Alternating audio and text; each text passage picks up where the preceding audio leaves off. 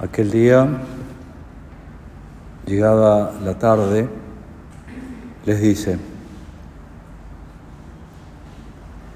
crucemos a la otra orilla. Y despidiendo a la muchedumbre, le llevaron en la barca tal como estaba. Y le acompañaban otras barcas.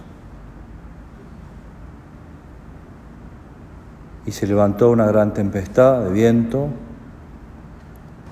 y las olas se echaban encima de la barca hasta el punto de que la barca ya se inundaba. Él estaba en la popa durmiendo sobre un cabezal. Entonces les despiertan y le dicen, Maestro, ¿no te importa que perezcamos? Así comienza el Evangelio de la Misa de hoy, que nos propone la liturgia de la palabra. con estas palabras, Señor, que probablemente ya las hemos leído, meditado, preparándonos para este rato de oración, conversación contigo, para la Santa Misa que tendremos a continuación,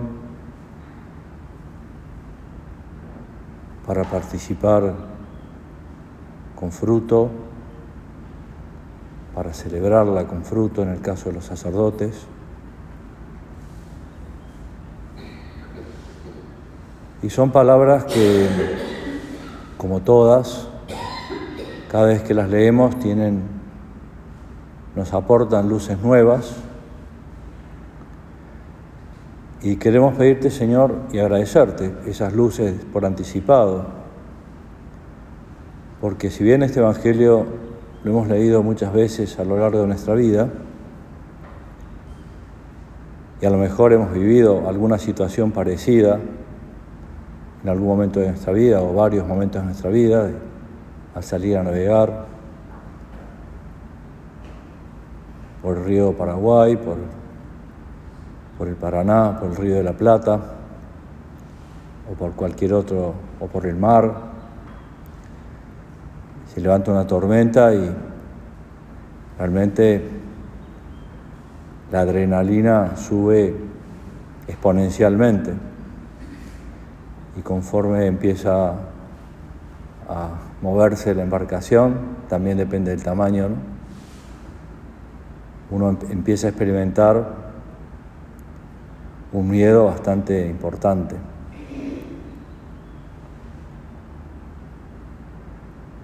Estaba acordando ayer cuando preparaba esta meditación que no había pasado un año todavía de que el padre Rogelio estaba como obispo en Ciudad del Este Luchamos para rezar por el Padre Rogelio, para encomendarnos a él. Y tomar esa diócesis, que era y es, como tantas diócesis del mundo, complicada, difícil, con sus luces y sombras. Y bueno, se nos ocurrió al ir a visitarlo, sacarlo a pasear para que se despeje.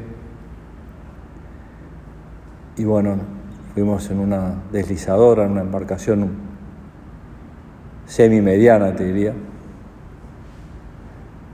Y, al meternos en el Paraná, el Paraná tiene de vez en cuando remolinos y lamentablemente caímos dentro de uno eh, logramos salir, no era tan grande.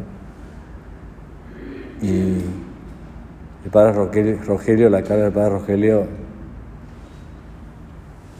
era de, una, de un miedo que... y al terminar esa hazaña, ya casi en la frontera de los tres países, me dijo, nunca más me subas a una embarcación.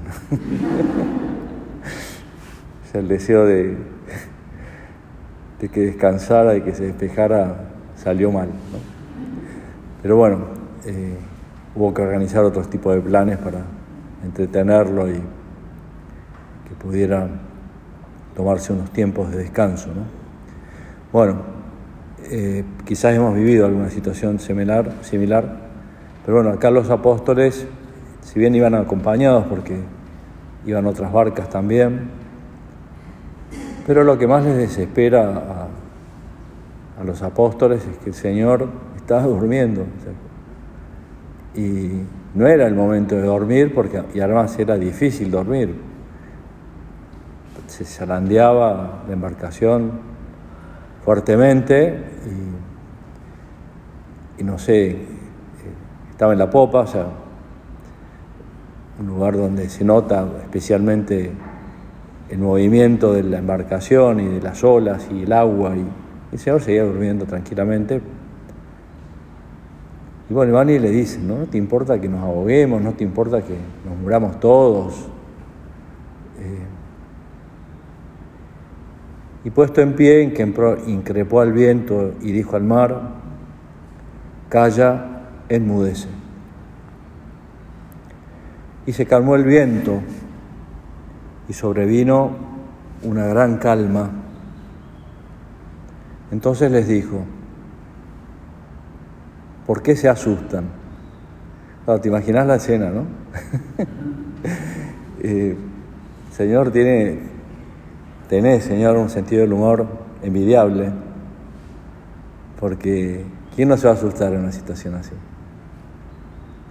Salvo Él, vos, Señor, que eras Dios, que sos Dios y que sos el dueño de todo, el omnipotente y que podés calmar una tempestad con solo decirle a las aguas, calla, enmudece. Pero nosotros no, no lo somos, o sea, no somos dioses. En todo caso, queremos ser dioses con vos, ese endiosamiento bueno del que habla San Pablo y que el Catecismo de la Iglesia recoge y que también subraya cuando nos habla del pecado original nuestros primeros padres, cuando nos decía, nos dice el catecismo, quisieron ser dioses sin Dios. Nosotros queremos endiosarnos, queremos identificarnos contigo y queremos también ante circunstancias difíciles, complicadas, de la naturaleza o más frecuentemente de, nuestra propia vida espiritual, de nuestra propia vida profesional, nuestra propia vida familiar, tener esa serenidad de venir a vos y comprender y convencernos de que con la oración somos omnipotentes. Todo lo que pedáis al Padre en mi nombre, se los concederé. Y en días de convivencia, de curso anual, como están ahora, ya casi dos semanas, eh, puede ser que haya habido problemas, puede ser que haya habido, hayamos tenido noticias, les comentaba, algunas de las que estaban en el barrio de Mercedes, a quien también encomendamos en este momento y nos encomendamos a ella. Mercedes no está, pero está. Y lógicamente su ausencia es dura porque eh, cuesta la ausencia y la partida de los seres queridos, ¿no? Pero a la vez con mirando, y eso te pedimos ahora Señor, como te lo pidió tantas veces nuestro Padre, ver con tus ojos, Cristo mío, Jesús de mi alma, para que ante las circunstancias que se pueden presentar, también dentro de estos días de formación, descanso, una vida de familia más intensa, también, o recuerdos de, del último tiempo, de los últimos meses, de los últimos años, que nos puedan inquietar y que uno dice, bueno, ¿cómo puede ser que esto haya pasado, que esto se haya dado así? ¿Por qué, Señor, permitiste personalmente tanto dolor, tanta dificultad? ¿Por qué te inquietas? ¿Por qué, por qué te asustás? Y la segunda pregunta, que ya es como más incisiva y como va como una flecha al, al centro de su alma, todavía no tienen fe.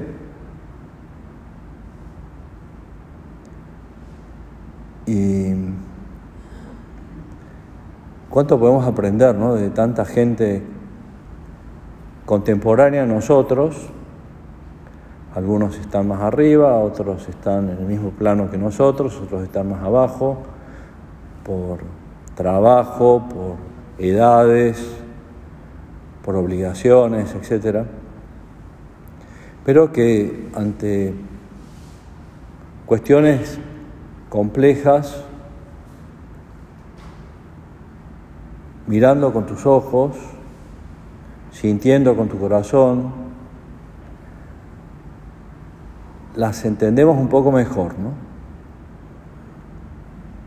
El miércoles pasado me parece que fue que la audiencia con el Papa Francisco en el aula Nervi, eh, ya se ve que le habían desaconsejado bajar los escalones desde donde él da su discurso, sus palabras, sus saludos, para saludar a los que están en primera fila. Entonces, con, mucho sentido práctico, sentido del humor, ironía, les comentó a los participantes de, ese encuentro, eh, bueno, esta vez va a ser distinto, ¿no? Porque me van a disculpar, no, no son palabras suyas, pero es la idea.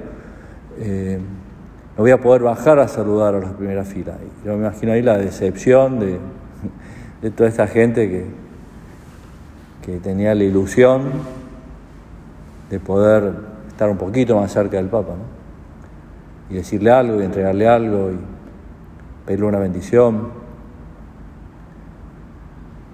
Porque eh, con un problema en la, pierna derecha, la rodilla derecha, que se ha inflamado.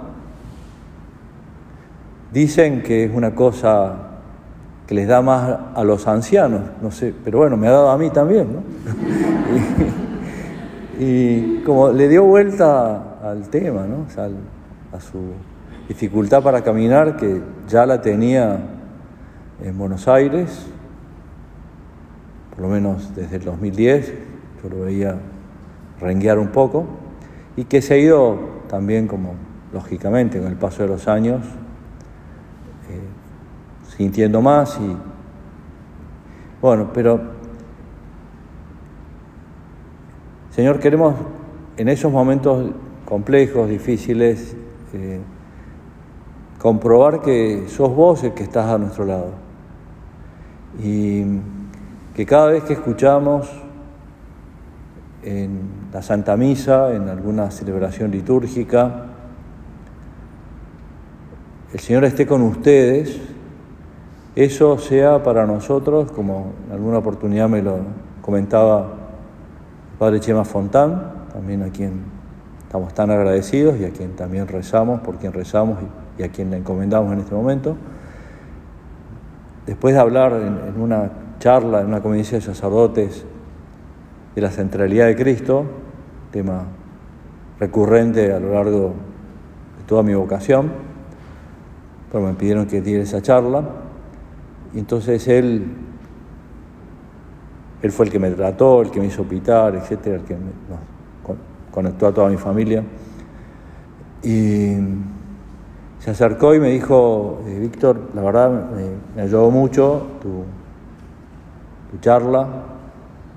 Yo solamente te quiero decir una cosa que a mí me ayuda y que a lo mejor la podés incorporar si la tenés que dar de nuevo. Y me dijo, para mí esas palabras que dice el sacerdote en tantas oportunidades o que las leemos, ¿no? El Señor está con ustedes, para mí es un grito de guerra. Como decir, animate a lo que sea, porque el Señor está con vos. Y, con su ayuda, con su gracia, con su compañía, con su protección, vamos a llegar mucho más lejos de lo que nos imaginamos. Le agradecí y, desde entonces realmente me ha ayudado mucho porque lo decimos muchas veces y, te pido ahora, Señor, tener más conciencia y cada vez que lo repito, ahora también cuando celebre la Santa Misa y, lo diga en castellano, en latín, Dominus Vobiscum, el Señor esté con ustedes, eh, comprenda de que sos vos el que estás al lado mío, también en la Santa Misa, y que te voy a traer a este altar, en esta oportunidad, y que no me puedo asustar, o sea, no me quiero asustar. Y si me asusto, quiero que me dure poco, ¿no? Como fue aquel remolino que fueron instantes. Y salimos rápidamente, gracias a Dios, ¿no? Eh, que tenga esa fe, Padre, en más de una oportunidad, ¿no? Porque se lo dice a sí mismo, ¿no? Ante todo lo que le va llegando, ¿no? Y lo que se va enterando. Adau y fidem, aumentame la fe, la fe en que vos nos vas a ayudar y estás siempre con nosotros.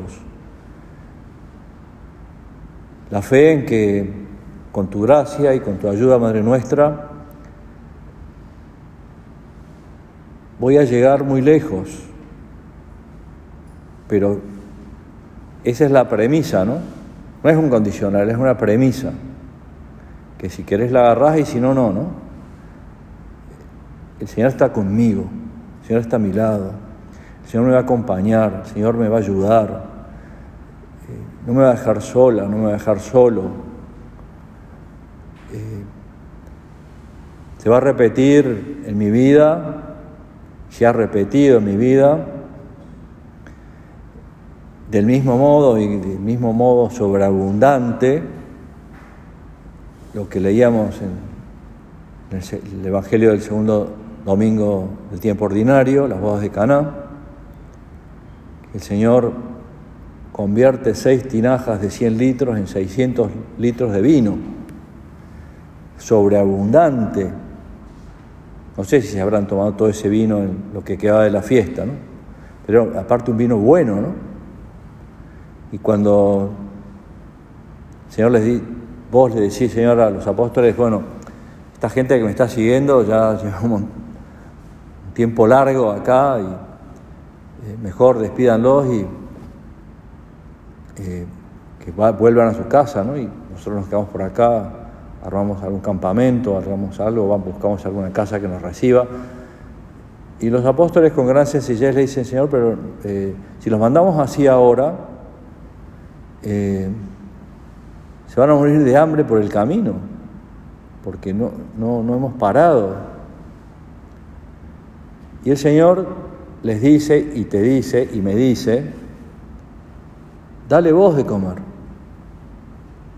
Y la respuesta es la misma, la nuestra, que la de los apóstoles, ¿no? Pero, ¿con qué le voy a recomer? Si acá, por suerte, que hay uno que tenía una mamá previsora y le puso en su mochilita eh, unos cuantos panes y unos peces, esto es todo lo que tenemos. Bueno, háganlo sentar. Señor no duda, y nosotros tampoco queremos dudar, Señor, de vos. Bueno, los apóstoles lo hacen, los hacen sentar y les dan de comer a todos y sobran 12 canastos de pan. Se ve que los pescados se los comieron todos, porque no hablan de los pescados. O a lo mejor los desecharon porque se echan a perder con el tiempo, ¿no? Pero el pan dura un poco más. Doce canastos sobraron. También cuando el Señor nos pone en una situación personal o de la labor o, mundial, ahora estamos rezando todos por esa amenaza de guerra entre Ucrania y Rusia.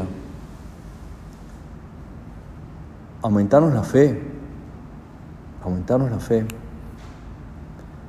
que demos vuelta a esa posibilidad con tu gracia, vos sos omnipotente y con nosotros con oración somos omnipotentes y la Virgen es la omnipotencia suplicante, todo lo puede pidiendo.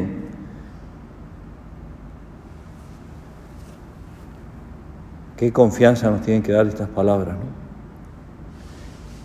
Y es el Señor que quiere actuar a través tuyo y a través mío. El pasado domingo, aniversario, quinto aniversario de la elección y nombramiento del Padre como prelado del Opus Dei. El Padre predicó una meditación en la iglesia prelaticia y les recordaba a los poquitos que estaban, porque están nuevamente en una situación de COVID difícil, y el que nos contaba esto decía, en la nave habría unas 10 personas, y arriba en el coro estábamos unos 15, 20. Cosa muy rara cuando hay una meditación y misa con el Padre, aparte en una, un aniversario tan especial para el Padre. Y el Padre comentaba, comenzaba este rato de oración, de charla contigo, Señor, y nosotros nos apoyamos ahora también en esas palabras recordando esas palabras de San Pablo, cuando dice, todos somos miembros del cuerpo de Cristo. Esa conciencia de que mi vida, mi vocación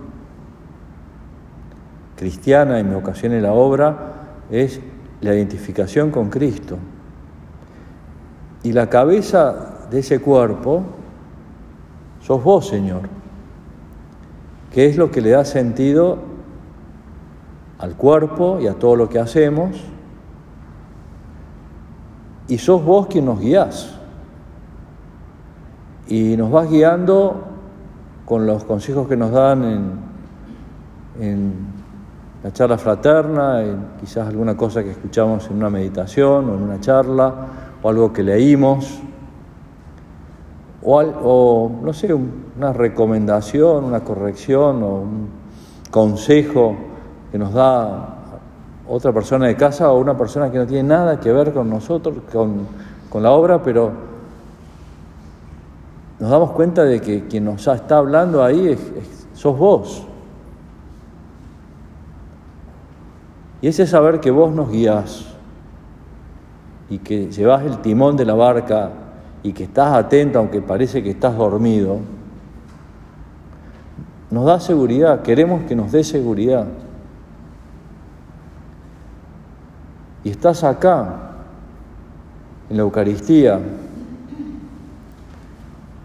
Pero para hacer su cuerpo, nos decía el Padre entonces, tiene que haber ese esfuerzo diario, renovado a lo largo del día, de identificarnos con vos, porque queremos ver las cosas como vos y reaccionar como vos reaccionarías. que veamos con tus ojos, Cristo mío, Señor de mi alma. El ver engloba todo. Y que no sepamos diariamente, también son palabras muy citadas por el Padre de San Pablo, alcanzados por tu amor. Hoy aniversario de la elección del Padre, me gustaría pedir para el Padre, y lo pedimos ahora, te lo pedimos ahora, Señor, no una vez más. El Padre decía que sea como quisiera nuestro Padre que yo fuese.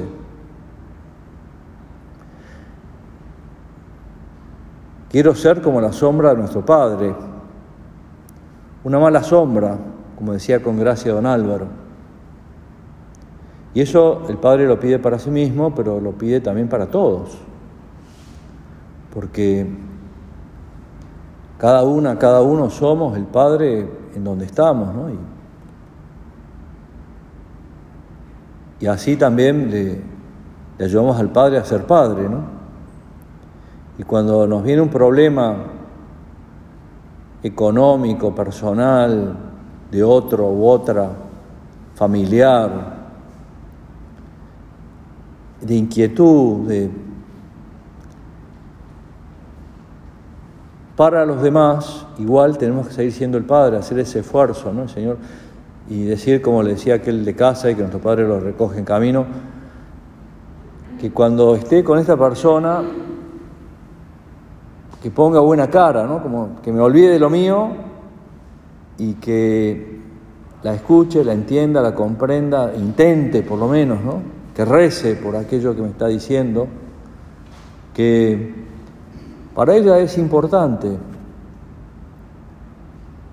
Y para alguna o algunos, eh, la muerte de, una abuela o un abuelo puede ser algo no indiferente, porque nunca nos resulta indiferente, pero que bueno, he estado tan poco tiempo con, ella, no la he conocido, o, tan poco porque hemos vivido siempre lejos, pero para la otra persona quizás la abuelita era la persona que la crió y la cuidó y le enseñó a hablar y a escribir y a, los buenos modales y a rezar.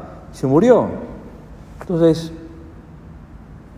quiero ser como, como vos, Señor, quiero ser como el Padre para ella y, quiero tener esa empatía de hacerme cargo de su situación, que a, que a mí me parece no tan importante, pero me doy cuenta que porque veo con tus ojos, siento con tu corazón, sí lo es. Y así transmitir con nuestra vida lo que es ser el Opus Dei, lo que es el Opus Dei, que es ser cuerpo de Cristo. El Padre citó un recuerdo de ese crucifijo sin brazos que está en la, parroquia de Münster, Alemania, y que desde ese crucifijo, que así quisieron que quedara, te dice, no tengo más brazos que los tuyos. Quieren la historia más completa y con fecha, lugar, ubicación perfecta, lo googlean y Cristo sin brazos de Münster, Alemania. Y ya ahí sale toda la historia, salen fotos, sale todo. le removió mucho a, don Javier cuando lo vio y, le gustó mucho esa inscripción ustedes son mis manos. Y nos decía don Javier, acuérdense de esta verdad, de esta verdad. Nosotros somos las manos de Dios. Y comenta este artículo que habla sobre ese crucifijo, que también está en la página web. Estas palabras manuscritas por Monseñor Javier Echevarría, en idioma original, sobre la fotografía de un crucifijo sin brazos, reafirman las que alguien grabó sobre el travesaño de aquella cruz. Ahora ustedes son mis brazos. Y al terminar este rato de oración te pedimos, Madre Nuestra, que nos ayudes, que vamos a contar con la gracia de tu Hijo, porque si no, no hacemos nada, pero que nos ayudes en cada rato de oración, cuando estamos con los demás, hacer otros Cristos y con esa conciencia, ¿no? Yo soy su, los brazos de tu Hijo, yo soy lo, quiero ser los ojos de tu Hijo, quiero hablar y decir las palabras que tu Hijo le diría a esta otra persona. En definitiva, quiero identificarme con tu Hijo. al entrar y encontrarme con ese azulejo que está en la zona del sacerdote, la verdad me, encantó, me, encanta ese azulejo. La imagen es muy linda, está muy bien reproducida, pero sobre todo lo que dice abajo, ¿no? Que lo leo y con esto terminamos, porque realmente nos ayuda a todos a recordar este que está, esta concretamente está en la casa que usaba tía Carmen en Roma. Cititer letum reditus lecior. Si entras alegre, que salgas más alegre. Y así te lo pedimos, Madre Nuestra, después de cada rato de oración, con tu Hijo, contigo, con San José y con quien hemos hablado a lo largo de este rato de oración.